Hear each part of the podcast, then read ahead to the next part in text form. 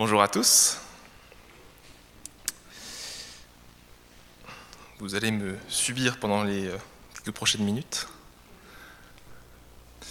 Et avant de commencer, je vous propose encore de prier pour remettre ce temps à Dieu. Seigneur, je veux t'inviter parmi nous ce matin. Je te remercie pour ta présence, je te remercie pour ton esprit. Et je te prie de nous bénir richement ce matin, de nous ouvrir l'esprit, qu'on puisse comprendre ta parole, tes voix et tout ce que tu as fait pour nous. Amen. Ce matin, j'aimerais vous parler. Un peu fort d'un coup. j'aimerais vous parler euh, d'un texte qui se passe dans 2 Samuel, 2 Samuel 7. Avant de commencer, je vous propose de faire un petit récapitulatif historique. On va parler du roi David. On peut se dire que pour David, l'Éternel a fait plein de choses. En commençant dans 1 Samuel 16, David est choisi comme futur roi par l'Éternel. Ensuite, l'Éternel aide David à battre Goliath. Saül ensuite devient un peu jaloux, donc cette fois-ci l'Éternel le garde et le protège, même quand il est en exil et qu'il doit partir dans d'autres pays. Ensuite, Saül meurt, mais David revient avec une troupe armée. Finalement, son exil était quand même plutôt assez euh, bénéfique pour lui. Et là, l'Éternel le bénit richement. Il reçoit tout. Et je vous propose juste de faire un petit zoom sur 2 Samuel 5. On peut voir à quel point il été béni. Déjà, il est sacré roi. Il reçoit de ses voisins un palais de cèdre. Il a de très nombreux enfants. Et il réussit toutes ses conquêtes militaires. Et je vous ai mis ici deux cartes. Vous voyez d'abord en violet le royaume que Saül avait. Vous voyez qu'il n'est pas parfait, il y a des petits trous dans son royaume, euh, des petites, euh, des petites enclaves de résistance qui n'ont pas cédé et finalement euh, qui ont posé de, grands problèmes. Et pour ça, je vous invite à, relire le passage dans les juges, où on voit finalement où il y a des moments où les Israélites devaient prendre la terre promise et parce qu'ils ont péché, ils n'ont pas réussi à conquérir tout ce, tout ce territoire. Et par contre, David, quand il vient, il prend tout. Quand vous voyez la partie en vert, c'est tellement immense que ça double, je pense, facilement la partie en violet. Et c'est compliqué archéologiquement de savoir jusqu'où allait son influence, parce qu'il n'y a pas vraiment de, de stèle, de borne pour dire là s'arrête le royaume de David. Il avait une telle influence que ses voisins aussi commençaient à le respecter. Finalement, il avait instauré une paix vraiment durable. On peut dire que finalement, la terre promise, c'est lui qui a réussi à la conquérir. Et pour cela, je vous propose de lire les passages suivants dans 2 Samuel 7. David veut bâtir un temple à l'Éternel. Comme le roi s'était installé dans son palais et que l'Éternel lui avait accordé une existence paisible en le délivrant de tous ses ennemis à l'alentour, il dit au prophète Nathan Regarde, j'habite dans un palais de cèdre alors que le coffre de Dieu est installé au milieu d'une tente de toile. Nathan lui répondit, Va et réalise les projets qui te tiennent à cœur, car l'Éternel est avec toi.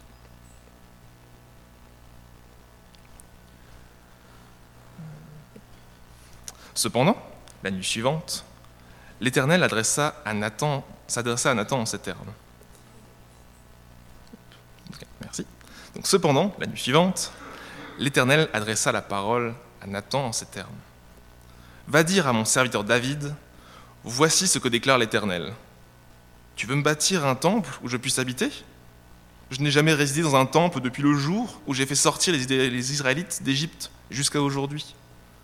J'ai cheminé sous une tente, logeant dans le tabernacle. Pendant tout ce temps où j'ai accompagné les Israélites, ai-je jamais demandé à un seul des chefs d'Israël que j'avais établi pour diriger mon peuple? Bah, pourquoi, ne me baptisez-vous pas ne, bâtissez-vous pas un temple en bois de cèdre? Voici maintenant ce que tu diras à mon serviteur David. Ainsi parle l'Éternel, le Seigneur des armées célestes. Je suis allé te chercher dans les pâturages où tu gardais les moutons, pour faire de toi le chef de mon peuple, Israël. Je t'ai soutenu dans toutes tes entreprises, et je t'ai débarrassé de tous tes ennemis je, te ferai un nom très glorieux, comme celui des grands de la terre. J'ai attribué un territoire à mon peuple Israël, où je l'ai implanté pour qu'il habite chez lui, et qu'il ne soit plus inquiété et opprimé comme auparavant par des hommes méchants, comme à l'époque où j'avais établi des chefs pour mon peuple Israël. Je t'ai accordé une existence paisible en te délivrant de tous tes ennemis, et l'Éternel t'annonce qu'il te constituera une dynastie. Quand le moment sera venu pour toi de rejoindre tes ancêtres décédés, j'établirai après toi l'un de tes propres descendants pour te succéder comme roi. Et j'affermirai ton autorité royale. C'est lui qui construira un temple en mon honneur, et je maintiendrai à toujours son trône royal. Je serai pour lui un père, et il sera pour moi un fils. S'il fait le mal, je me servirai d'homme pour le corriger par des coups et des châtiments. Mais je ne lui retirerai jamais ma faveur, comme je l'ai retiré à Saül, que j'ai écarté pour te faire place. Oui, je rendrai stable pour toujours ta dynastie et ta royauté, et ton trône sera inébranlable à perpétuité. Nathan rapporta fidèlement à David toutes ces paroles et toutes ces révélations. Donc, on voit dans ce passage, David, il a envie de construire un temple ça se comprend. Il a envie de dire merci. Tout lui réussit. Il a tout. Il a de la richesse, il a de la popularité, il a du succès militaire. Il dit Tu m'as donné un palais de cèdre, ce que je vous ai donc dit dans 2 Samuel 5. il dit Bah, si tu m'as donné un palais, je vais t'offrir un temple. Mais avant tout, il se dit bah, Je vais quand même consulter le prophète Nathan. Il est sage. il demande à un homme de Dieu la permission. Et là, c'est le drame refus de permis de construire. On peut se dire, c'est bizarre. Pourquoi est-ce que Dieu refuserait-il qu'il lui construise un cadeau? Quand on regarde un peu, on peut se poser la question, est-ce que David est trop guerrier? C'est vrai que finalement, c'est un grand roi guerrier, et finalement, pour conquérir tout le territoire que je vous ai montré avant, il a dû pas mal batailler, faire beaucoup de morts. Et quand on regarde dans l'Ancien Testament, le sang, la guerre, les morts, c'est associé à de l'impureté. On pourrait se poser la question à ce moment-là, est-ce que David est devenu impur aux yeux de Dieu? Ça, on peut le retrouver un peu plus loin dans 1 Chronique 22. À cause de tout le sang que tu as répandu devant moi sur la terre, ce n'est pas toi qui bâtiras un temple en mon honneur. Réaction à chaud, on peut se dire, bah, c'est pas juste. J'ai fait tout ce que tu m'as demandé, tu m'as cherché alors que j'étais un simple berger qui n'avait rien demandé, tu m'as fait roi, tu m'as demandé de combattre les ennemis, je l'ai fait, et maintenant, j'ai plus le droit de te faire un cadeau. En plus, euh, David n'est pas n'importe qui non plus, c'est aussi quelqu'un d'art.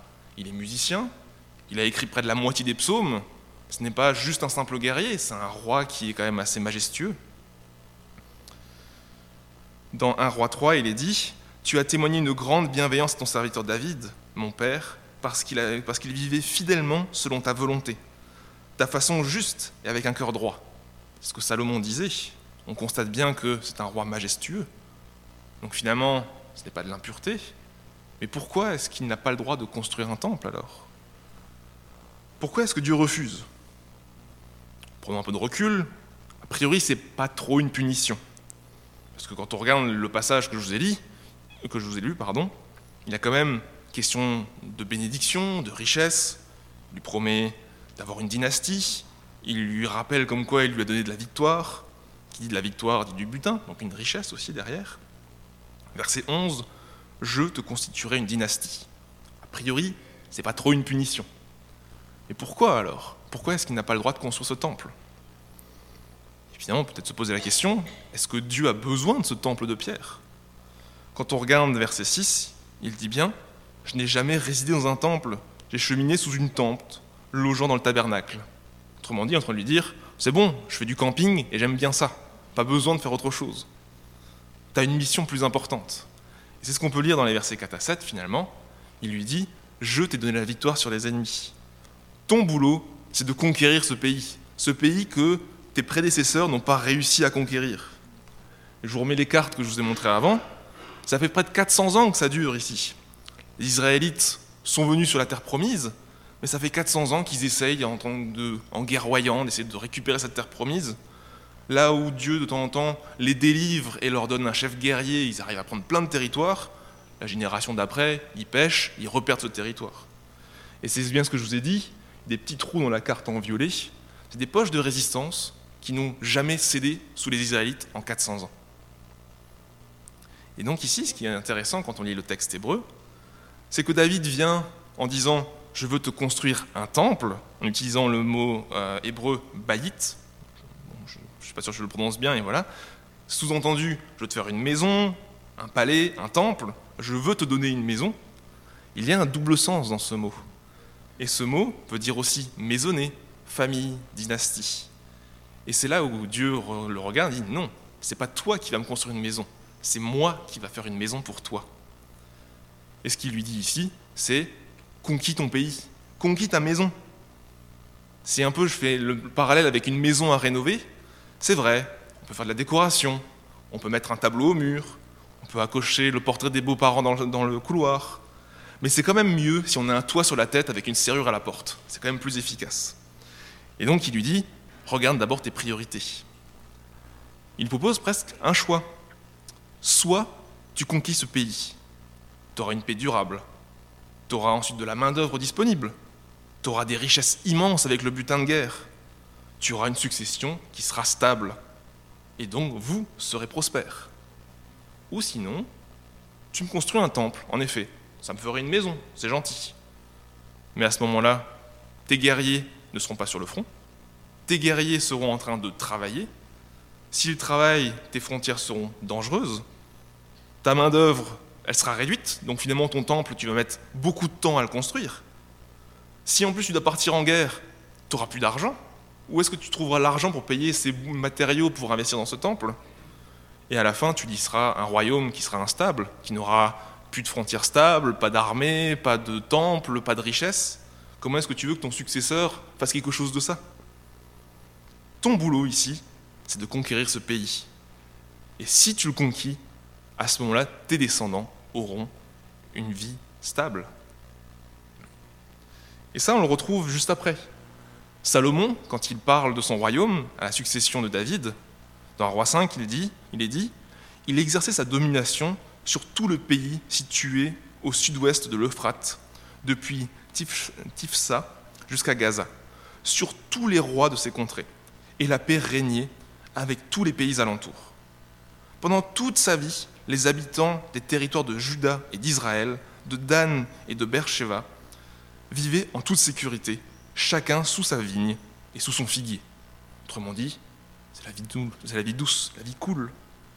Il est dit aussi en 1 Chronique 22, euh, au verset 15, Tu as auprès de toi suffisamment d'ouvriers, de tailleurs de pierre, de sculpteurs sur bois et sur pierre, des artisans, des experts pour travailler tous les travaux, pour tous ces travaux. Tu disposes d'une quantité incalculable d'or, d'argent, de bronze et de fer. Mets-toi donc à l'ouvrage et que l'Éternel soit avec toi. Ce dernier passage est dit par David à son fils Salomon. Et en effet, Salomon, il a tout le luxe de pouvoir faire un temple et d'envoyer du monde. Avec un recensement que j'avais retrouvé dans les chapitres avoisinants, il y a environ un million de personnes qui habitaient à ce moment-là dans le pays, et il en utilise entre 200 000 et 300 000, presque un tiers finalement, va être envoyé, entre un quart et un tiers, va être envoyé pour travailler sur le temple à l'étranger. Et lui, il peut le faire parce qu'il a le luxe d'avoir des frontières stables et d'avoir un pays qui soit prospère. Si je vous utilise une métaphore, je prendrais celle d'une ampoule qu'il faut changer tout, là-haut au plafond avec une échelle. Il faut monter à cette échelle. Si maintenant David était monté tout seul, les chances que l'échelle tombe et que David se fasse mal. Ici, ce qu'il est en train de dire, c'est que si toi, tu maintiens l'échelle, Salomon, il pourra grimper à cette échelle sans problème et changer l'ampoule. Ce que Dieu nous dit aussi indirectement ici, c'est que Dieu nous donne une mission. Pas 18, pas 35, il ne faut pas s'éparpiller. Tu es, tu es dans un plan, tu as ta place, et si maintenant tu trouves ta place, tu arriveras à bénir ton prochain. Et ton prochain pourra à ce moment-là aussi faire son travail, etc., etc. Mais si maintenant chacun part dans son sens, on ne forme pas un tout uni, et à ce moment-là, personne ne réussit. L'entraide est quand même bénéfique. Et ce qui est aussi génial dans ce passage-là, quand on lit tous les récompenses, tout ce qu'il nous donne, bah, c'est que si on s'acquitte de notre tâche, notre Dieu nous promet ses faveurs, une grande dynastie prospère. Bon, finalement, ça a marché une génération. Parce que, il était dit dans le texte un peu plus haut, une dynastie inébranlable à perpétuité. Ce qui est rigolo dans la Bible, c'est quand on parle de la durée de l'éternité, surtout dans l'Ancien Testament, en général c'est 40 ans, c'est pas plus. Parce que quand on regarde finalement les enfants de Salomon, bah, finalement ils désobéissent très vite à Dieu. Ensuite, bah, le peuple connaît de nouveau des guerres, il connaît la famine, il connaît la déportation. Puis le temple est détruit, ils le reconstruisent, puis plus tard ça redétruit de nouveau. Donc finalement, euh, le temple inébranlable qui durera à l'éternité, euh, vous allez me dire, euh, il n'est pas très très long ce temple, il ne dure pas très très longtemps. Et en plus, euh, quand on lit dans 2 Samuel 7, Dieu l'a bien dit. S'il fait le mal, je me servirai d'homme pour le corriger, par des coups, des châtiments. Et ça, finalement, les Israélites l'ont bien vu. Tous leurs rois, dès qu'ils ont dévié du chemin, hop, une petite tape pour leur rappeler euh, que c'est Dieu qui commande, et que s'ils font n'importe quoi, bah, euh, il se passera n'importe quoi aussi. Et donc, bah, cette promesse qui a été faite à David, les Juifs l'attendent. Ils l'attendent depuis longtemps et ils ont vécu toute leur vie grâce à ça, en se disant bah, bientôt il y aura un roi, un descendant de David qui va débarquer. Et lui, par contre, il va réaliser cette promesse. Il va construire un temple, et alors celui-là, il aura une telle fondation qu'il ne bougera plus jamais. Nous, nous avons la joie de dire, on le connaît, ce, ce roi, ce temple. Et, et donc ce roi, vous le connaissez aussi probablement, c'est Jésus. Il dit dans Luc au chapitre 1, au verset 31, quand l'ange parle à Marie, Voici, bientôt tu seras enceinte et tu mettras au monde un fils. Tu le nommeras Jésus. Il sera grand, il sera appelé Fils du Très-Haut. Et le Seigneur Dieu lui donnera le trône de David, son ancêtre. Il régnera éternellement sur le peuple issu de Jacob, et son règne n'aura pas de fin. Là où on attendait un roi guerrier, finalement, c'est un roi qui vient nous offrir la liberté par sa grâce. Dans Matthieu 1 aussi, il est dit au verset 17, Il y a donc eu en tout 14 générations d'Abraham à David, 14 de David jusqu'à la déportation à Babylone, et 14 de déportation jusqu'à Christ. C'est bien un descendant de David. C'est bien lui qui vient et qui, qui vient nous sauver. Mais là où les Juifs attendaient un roi guerrier, lui est venu nous sauver d'une autre manière. Là où les Juifs attendaient à ce qu'il recrée un temple de pierre, lui, il vient créer un autre temple, le nôtre. Si je vous ressors de nouveau deux passages qui sont dans le Nouveau Testament, dans Jean 2, au bout d'un moment, les Israélites posent une question à Jésus pour essayer de le tromper, et il lui dit euh, Démolissez ce temple, leur répondit Jésus, et en trois jours, je le relèverai. Les pharisiens répondirent Comment? Il a fallu 46 ans pour reconstruire le temple. Et toi, tu serais capable de le relever en trois jours? Mais en parlant du temple, Jésus faisait allusion à son propre corps, son corps qu'il a offert sur la croix. Ce temple sacré qu'il est venu nous offrir pour nous permettre à nous ensuite de construire notre propre corps, notre propre temple. Dans 1 Corinthiens 6, cette fois-ci, il est dit au verset 19, Ou bien encore, ignorez-vous que votre corps est le temple même du Saint-Esprit? Qui vous a été donné par Dieu et qui, maintenant, demeure en vous. Vous ne vous appartenez donc pas vous-même, car vous avez été racheté à grand prix. Honorez donc Dieu dans votre corps. Ici, on ne parle plus de temple physique, on parle d'un temple spirituel. Et en nous, en nous envoyant son esprit, c'est là que Jésus arrive à accomplir cette promesse faite en 2 Samuel 7. C'est là qu'il arrive à créer son royaume, et nous sommes le royaume de Dieu. Et ce royaume est éternel si maintenant on compte sur lui. Je terminerai en reprenant cette métaphore que je vous ai mettée avant, avec la métaphore de l'échelle. Au temps de Salomon, c'est David qui tenait l'échelle, qui lui permettait de monter, de créer le temple. Mais aujourd'hui, c'est Jésus qui tient notre propre échelle.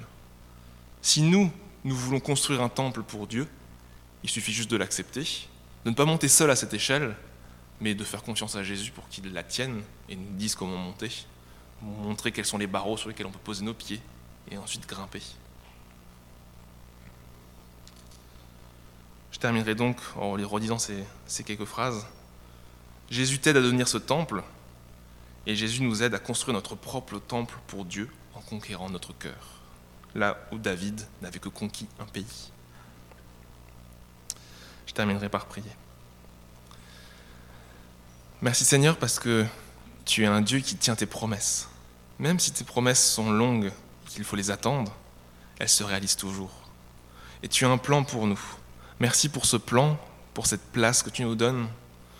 Je te prie de nous aider à la trouver, à ne pas nous disperser, à savoir ce que tu veux pour nous, comment agir et faire grandir jour après jour ton royaume. Et je te remercie parce que cette construction, ce n'est pas par notre propre force, mais c'est toi qui nous permets de la faire. Amen.